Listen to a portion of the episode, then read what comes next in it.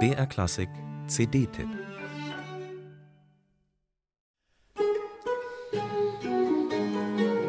Bei den meisten dürfte Vincenzo Ruffo gedanklich in der Schublade mit Musik der Gegenreformation abgelegt sein, neben Komponisten wie Palestrina oder Jakob de Kerle.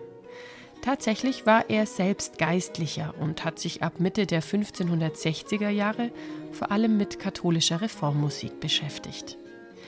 Auf dem neuen Album des Ensembles Tasto Solo zeigt sich Vincenzo Ruffo aber von einer ganz anderen Seite.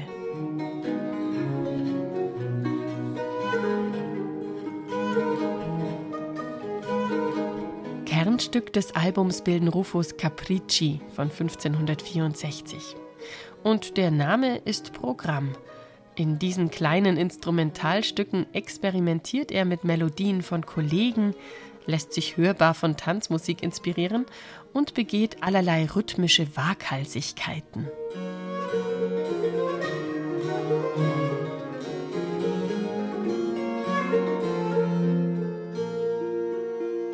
Dazu passen bestens die Tanzmusikpaare aus einem zeitgenössischen italienischen Manuskript, die das Ensemble zwischen die Capricci mischt.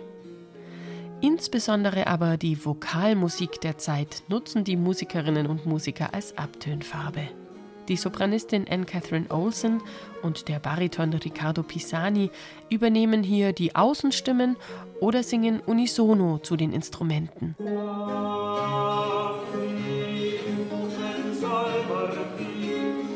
Die vokalen Originale von Komponisten wie Philippe Verdelot oder Jacques Arcadelt werden auf der CD den instrumentalen Bearbeitungen von Ruffo gegenübergestellt.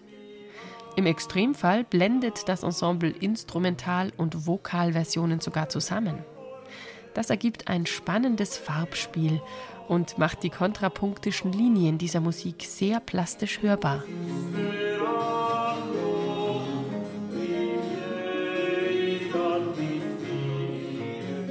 Auffallend ist der originelle Einsatz des Organettos von Ensembleleiter Guillermo Perez. Dynamisch und wendig gespielt wie eine Flöte, mischt es sich bestens mit Laute, Harfe und Viola zu einem wohligen Klangerlebnis.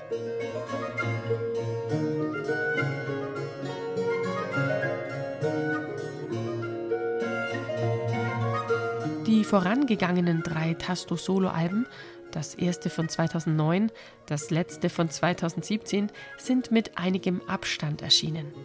Der Erfolg gab dem Ensemble damals recht und auch diesmal überzeugt das Ergebnis. Gut Ding will eben Weile. Trotzdem, wieder sechs Jahre warten bis zum nächsten Streich dieses originellen Ensembles würde ich nur ungern.